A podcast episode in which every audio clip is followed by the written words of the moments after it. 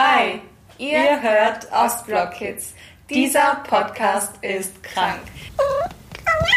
Ich bin Alina, aka Drama Approved. Ich bin Nika, aka Nika Newfield. Heute geht's, wie angekündigt, um mich. genau, um mich.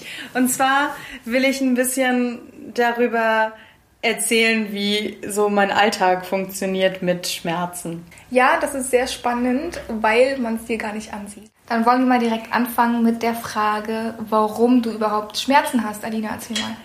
Genau, ich hatte vor drei Jahren einen schweren Autounfall. Das war so, dass meine Arbeitskollegin uns mit 140 km/h ein stehendes Auto gefahren hat. Es war aber gar nicht ihre Schuld. Also da war Blitzeis und eine Nebelwand und prinzipiell konnte sie einfach nichts machen. Sie konnte einfach nicht mehr bremsen und sie hat auch alles richtig gemacht. Sie hat einfach draufgehalten und ist relativ gerade in dieses Auto gefahren und ja, da ist dann uns zum Glück sehr wenig passiert und seitdem tut mir sehr viel weh. Ja, von wegen wenig passiert. Also du hast ja jetzt bleibende Schäden davon getragen und das ist ja nicht sehr einfach, damit zu leben, oder? Nee, nee, das stimmt. Also das Problem an der ganzen Sache ist, dass einfach nicht so richtig klar ist, was genau passiert ist, weil in dem Krankenhaus war das alles so ein bisschen verwirrt. Also das war ja dann dieser lette Auffahrunfall und da sind einfach viele Personen zu Schaden gekommen. Und allein in das Krankenhaus wurden halt irgendwie sechs Leute gebracht und wir haben drei Stunden auf den Krankenwagen gewartet.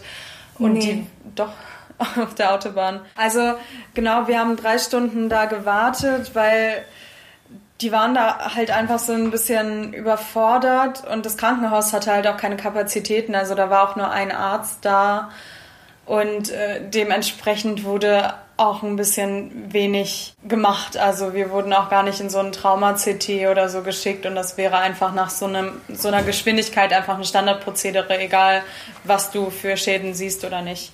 Und ich habe mir zum Beispiel auch im Auto noch meinen Daumen selber eingerenkt. Mhm. Da bin ich sehr froh drüber, weil ich habe das nicht gemerkt. Also ich ja. glaube.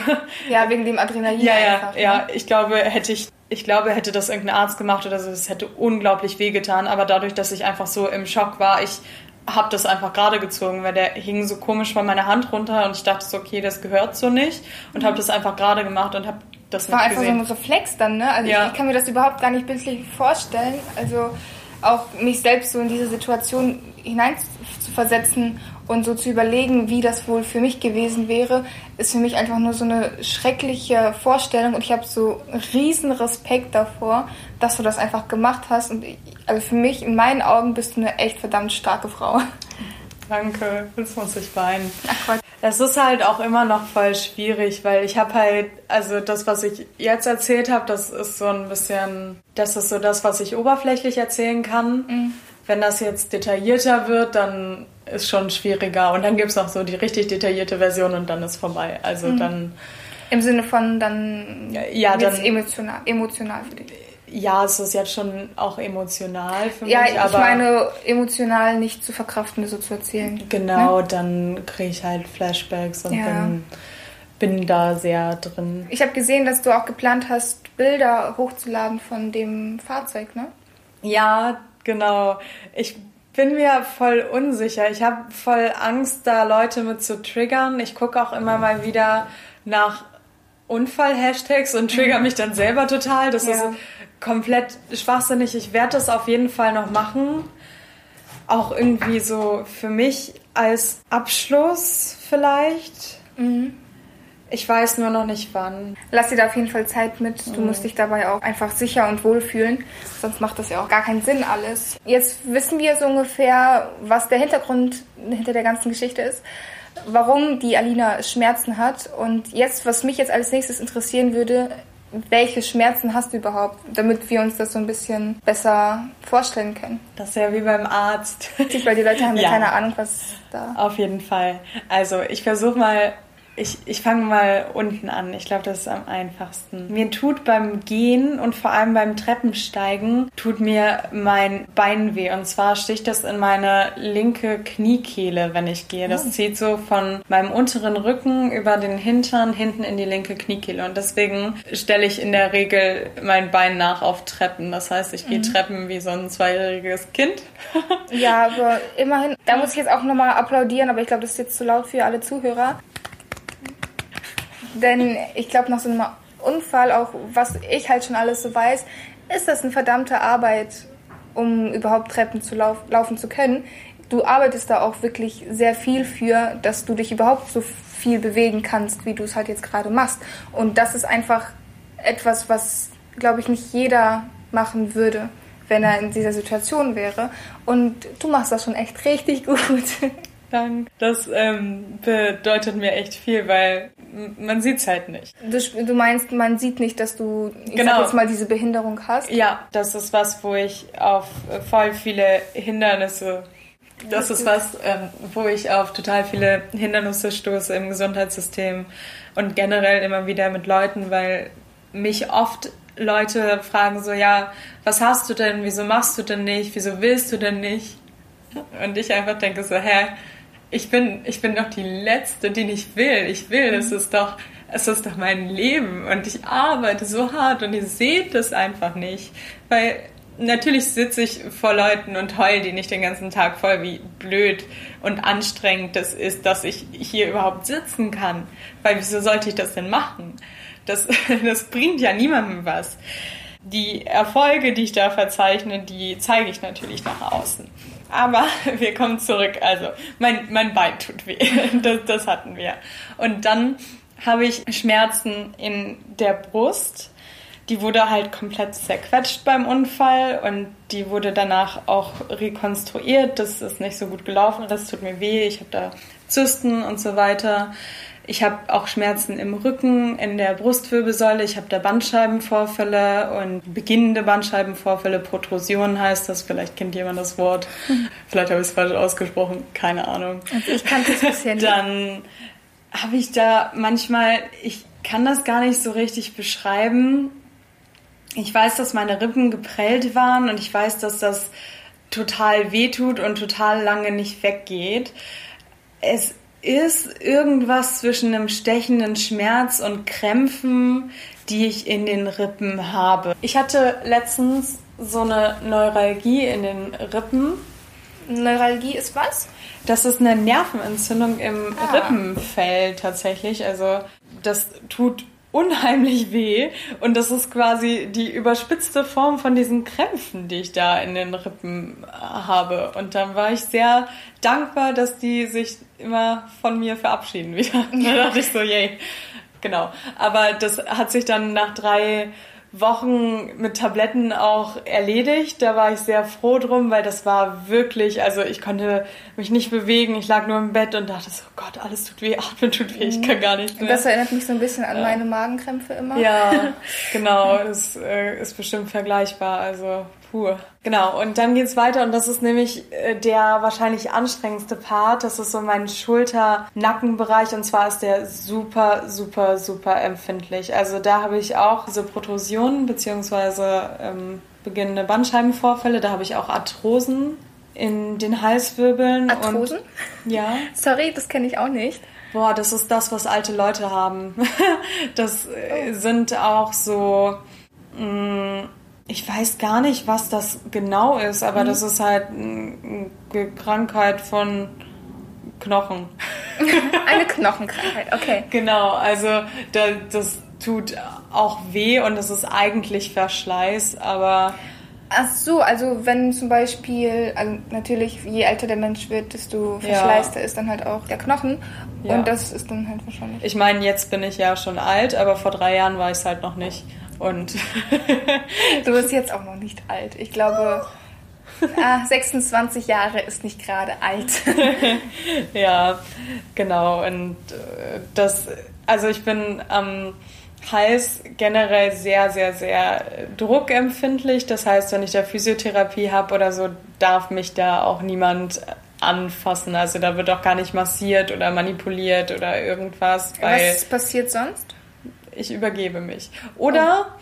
Vor Schmerzen oder wie kann ich mir das vorstellen? Ja. Oder tatsächlich kann es auch passieren, dass ich umkippe. Also, mhm. also sind schon echt harte Schmerzen. Ja, du, ne? ja. Das ist auch. Das ist schon krass. Das ist auch etwas, was dauerhaft da ist und ich muss auch, also ich passe auch sehr auf, dass ich meinen Kopf nicht zu schnell bewege. Das war dann am Anfang auch so, ja, Sie müssen es aber tun und dann aber gleichzeitig wird auch immer gesagt, aber gehen Sie nicht über Ihre Schmerzgrenze und dann ist das immer so ein bisschen komisch, weil ich denke, wenn ich nicht über meine Schmerzgrenze gehe, stehe ich morgens nicht auf. Mhm. Aber es ist wirklich so, ich kann meinen Kopf nicht ruckartig bewegen, weil sonst äh, sehe ich Sterne und es geht halt tatsächlich so weit, dass mir irgendwann schwindelig wird und das ist alles sehr empfindlich und tatsächlich, wenn ich merke, ich beanspruche diese ganze Muskulatur zu viel, sehe ich zum Beispiel auch viel schlimmere Doppelbilder. Ah, sogar so? Okay. Ja, also ich habe keine Ahnung, was, was da los ist. Mhm. Wir wissen ja bereits von deinem Instagram, der eine oder andere vielleicht jetzt auch nicht, aber ähm, wir wissen ja bereits, dass du Doppelbilder siehst. Ja, wenn nicht, könnt ihr mir ja folgen, ne? Auf Instagram sieht man auch, wie ungefähr sie sieht. Und ich wusste das zum Beispiel gar nicht, dass es immer situationsabhängig ist, wie schlimm diese Doppelbilder sind. Also an sich sind die Doppelbilder schon immer da. Sie werden halt schlimmer, wenn ich meinen Kopf neige. Also dann werden die zum Beispiel weiter auseinander und wenn ich mehr mit dieser Muskulatur gemacht habe, dann werden sie auch schlimmer und weiter auseinander.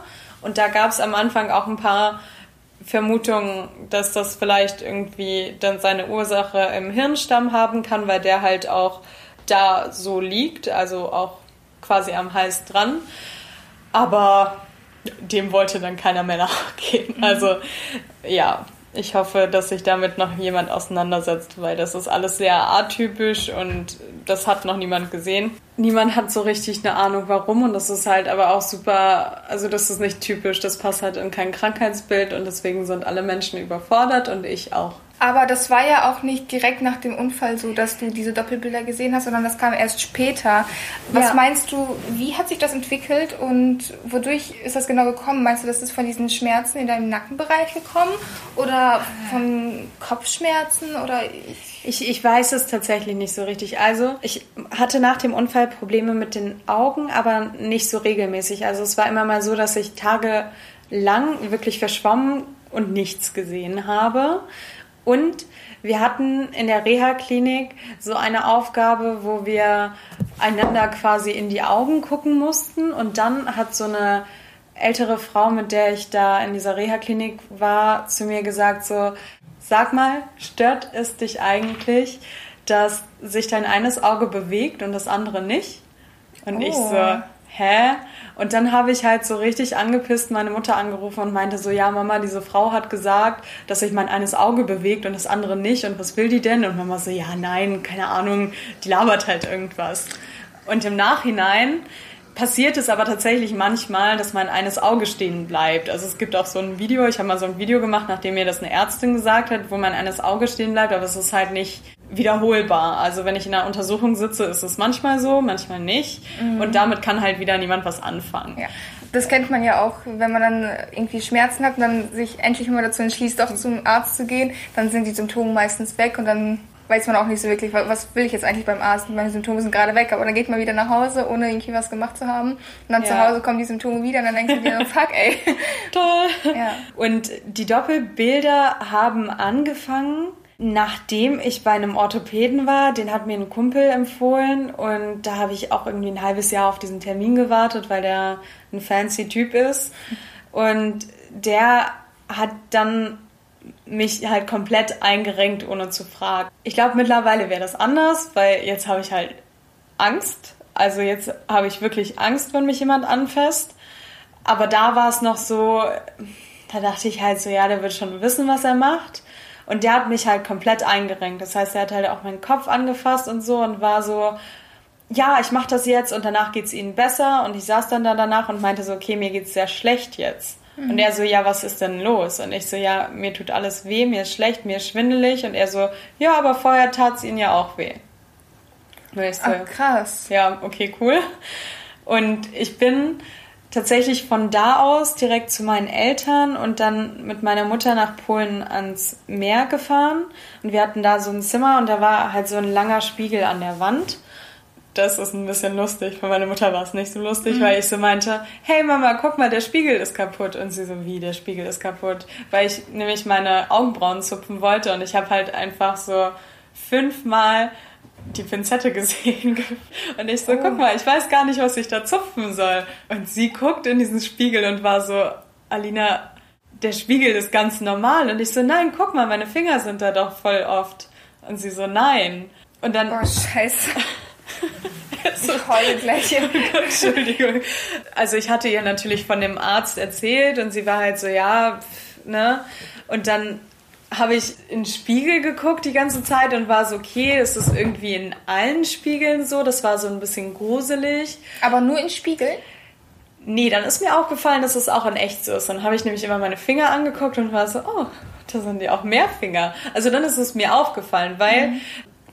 ich habe halt auch immer schlechter gesehen. Also mhm. weil ich brauchte eine Brille. Ich hatte so minus 1,2 Dioptrien oder sowas und habe meine Brille dann halt immer getragen zum Autofahren und so. Und als ich dann nach dem Auto, als ich dann nach dem Unfall nicht mehr fahren bin, habe ich sie halt auch nicht mehr so oft getragen.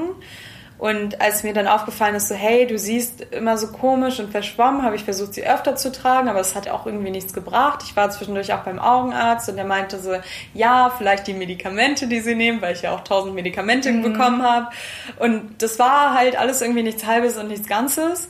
Und mir ist es tatsächlich einfach im Spiegel aufgefallen und nachdem ich dann gesehen habe, so, oh, Spiegel ist nicht kaputt, sondern ich sehe das irgendwie komisch, ist mir immer mehr aufgefallen, so, hey, äh, das ist ja irgendwie alles falsch. Dann habe ich angefangen zu Augenärzten zu gehen, aber die sind daraus nicht schlau geworden und dann wurden es irgendwann Neurologen und die sind auch nicht schlau geworden und jetzt oh, sitze ich hier. Wow. Also die Geschichte hast du mir noch gar nicht erzählt, wie du das gemerkt hast und Meinst du, das hat was damit zu tun, dass der Typ dich da so eingerenkt hat? Das weiß ich nicht. Also es steht ja schon in einem direkten Zusammenhang. Ich war danach auch bei ähm, einer Angiografie, das ist, da werden deine Gefäße dargestellt, das heißt, du kriegst ein Kontrastmittel und die wurde gemacht, weil in einem Ultraschall von meinem Hals war da etwas auffällig und dann hatten sie quasi Angst, dass der mir da irgendwelche Gefäße rausgehauen hat, als der mich mhm. ähm, eingerenkt hat. Und das ist keine offizielle Aussage von der Ärztin, weil die darf sie nicht treffen. Mhm. Aber sie meinte halt so zu mir, es kann sein, dass der da irgendwas gemacht hat, weil, also sie sind halt irgendwie ein bisschen kaputt, ihr Körper ist kaputt und man weiß nicht, was er da getan hat. Und das Lustige ist, ich bin dann irgendwann hingegangen zu dieser, dieser Praxis weil die ja eigentlich verpflichtet sind, aufzuschreiben, was sie da tun, weil ich dachte, vielleicht hat er halt seinen Griff aufgeschrieben und dann kann das jemand zurückverfolgen. Ja, weil man macht ja dann irgendwann alles und er hat aufgeschrieben, weiche Mobilisation. Das heißt? Nichts heißt das. Weiche Mobilisation ist ein bisschen massieren. Ach so. Und, und vom, vom Einrenken hat er nichts aufgeschrieben? Nein, das, was er gemacht hat, muss man auch unterschreiben. Also er meinte das gut, weil ich glaube, das, was er mit mir gemacht hat, hätte ich ihm eigentlich bezahlen müssen. Er war wahrscheinlich der festen Überzeugung, dass er mir damit voll mhm. hilft, wollte mir quasi kein Geld dafür abknüpfen. Ich glaube, dass er nicht das Problem war. Ich glaube, da war halt was kaputt, weil ich bin mit 140 irgendwo gegengefahren so. Aber ich glaube, das war dann so der Auslöser. Aber ja, wer also weiß. Dieses kleine Etwas, ja. was so noch den Rest gegeben hat, ne? Aber wer weiß, ob das nicht sowieso gekommen wäre. Also wer weiß, ob ich das nicht das nächste Mal beim Schwimmen selber irgendwie hinbekommen hätte oder ja, so. Ja, eben. Du hast mir ja erzählt, dass du sehr viel verklagst. Ähm. also kleiner Disclaimer, ich verklage exakt zwei Versicherungen, das ist jetzt nicht so, ach so viel. Ach so. Ich wusste jetzt nicht, wie viele, weil du sagst immer, ja, ich verklage ständig Menschen. Äh, Menschen. ähm, ja, aber also. Ja. Wie sieht's, wie sieht's mit dem Typen aus? Könnte man den rein theoretisch dafür auch nicht verklagen? Das denkt man immer so, dass man Leute, wenn die was falsch machen, verklagen können. In Deutschland kann man keine Mediziner verklagen. Du hast keine Rechtsgrundlage und du kriegst nichts. Oh. Ich kann weder das Krankenhaus verklagen, ich kann weder irgendeinen Arzt verklagen, der irgendwas falsch macht. Erstmal kriegst du davon vielleicht 200 Euro, wenn da irgendwas bei rumkommt. Und du brauchst Beweise und die hast du im deutschen Rechtsstaat nicht. Also, ja. wenn du das machen willst, geh nach Amerika. Ja. Also, das ist halt einfach so, wenn dir hier was passiert, die ganzen Ärzte und ich meine, wenn du Arzt bist, dank Gott, sind halt einfach abgesichert. Ich glaube, wenn du da sitzt in der Praxis, dann wirst du auch nicht ständig Angst haben, dass jetzt der Nächste um die Ecke kommt und dir dein Haus wegklagt. Ja, klar, verständlich auch, weil wir sind ja alle einfach nur Menschen und nur weil die da irgendwas gelernt haben, heißt ja noch lange nicht, dass die dann keine Fehler machen. Ja, es ist nur ein bisschen schade, dass sie sich halt nicht eingestehen, dass sie Fehler machen. Und es ist halt auch schwierig, wenn Sachen passieren, die nicht dokumentiert werden. Das passiert mir nämlich oft, dass halt einfach irgendwas mit mir gemacht wird und dann wird es einfach nicht aufgeschrieben, weil wozu? Mhm. Und das ist nicht richtig. Auf jeden Fall, vor allem hier in Deutschland, wo ja irgendwie alles Papiere sind. Ne? Mhm. Egal was du machst, ob du irgendwie einkaufen gehst, bekommst du ja auch einen Beleg. Das ist ja auch schon wieder Papierkram. Ja. Okay, cool. Jetzt haben wir ganz viel Input. Was mich als nächstes interessieren würde, wäre, wie du mit den ganzen Schmerzen und generell mit deinen ganzen Krankheiten lebst und wie sieht so dein Alltag aus? Das ist eigentlich relativ eintönig. Also ich sag immer, das ist so ein bisschen so, als würde ich einfach in so einer Reha-Klinik sein, nur ich mache das halt selber. Im Prinzip gehe ich zu Ärzten, mache Physiotherapie und dann versuche ich halt noch so viel wie möglich selber zu machen. Das heißt, ich mache so meine Sportsachen. Wenn ich schaffe, gehe ich schwimmen. Ich mache so einen Sportkurs im Fitnessstudio, der mir gut tut. Meine Freundin aus der Heimat, die Fitness lernt gerade, also die im Fitnessstudio eine Ausbildung macht, die hat dazu jetzt auch eine Lizenz bekommen und kann jetzt demnächst auch diesen Kurs geben. Ah, cool. cool. Da will ich noch mal was zu sagen. Also wenn ihr auch irgendwie so Beschwerden habt oder so, ich mache zum Beispiel so einen Barré-Kurs. Und den mache ich jetzt nicht, weil der für meine Beschwerden am besten ist, sondern den mache ich, weil ich früher getanzt habe. Also ich bin ja eigentlich Schauspielerin und ich habe so ein bisschen zusätzlich Gesang und Tanz gemacht in meinem Studium. Das mache ich einfach, weil mich das daran erinnert und ich gute Laune habe, wenn ich irgendwie so ein bisschen ballettige Bewegung mache, auch wenn ich die nicht ganz mitmachen kann oder wenn mir das wehtut. Das erinnert mich einfach daran, dass ich da früher Spaß dran hatte. Und ich glaube, das ist ein ganz guter Tipp für alle Leute, die viel mit irgendwelchen Sachen zu kämpfen haben, macht was in abgeschwächter Form, was euch Spaß gemacht hat. Natürlich, wenn ihr Skiprofis wart, könnt ihr jetzt nicht Skispringen gehen, das ist mir klar, aber vielleicht irgendwas, was euch an diese Sprungbewegung erinnert oder was auch immer, weil also mir macht das viel, viel mehr Spaß, als jetzt an so ein Gerät zu gehen und im Endeffekt sind die Schmerzen ja dann die gleichen. Mhm. Um mir was Gutes zu tun, mache ich danach dann noch so schöne Sachen wie Dampfbad oder Sauna, je nachdem, was der Kreislauf so sagt. Und was ich auch eben empfehlen kann, ist sowas wie Schröpfen oder so, auch gerade wenn man Probleme hat mit angeschwollenen Gliedmaßen. Schröpfen?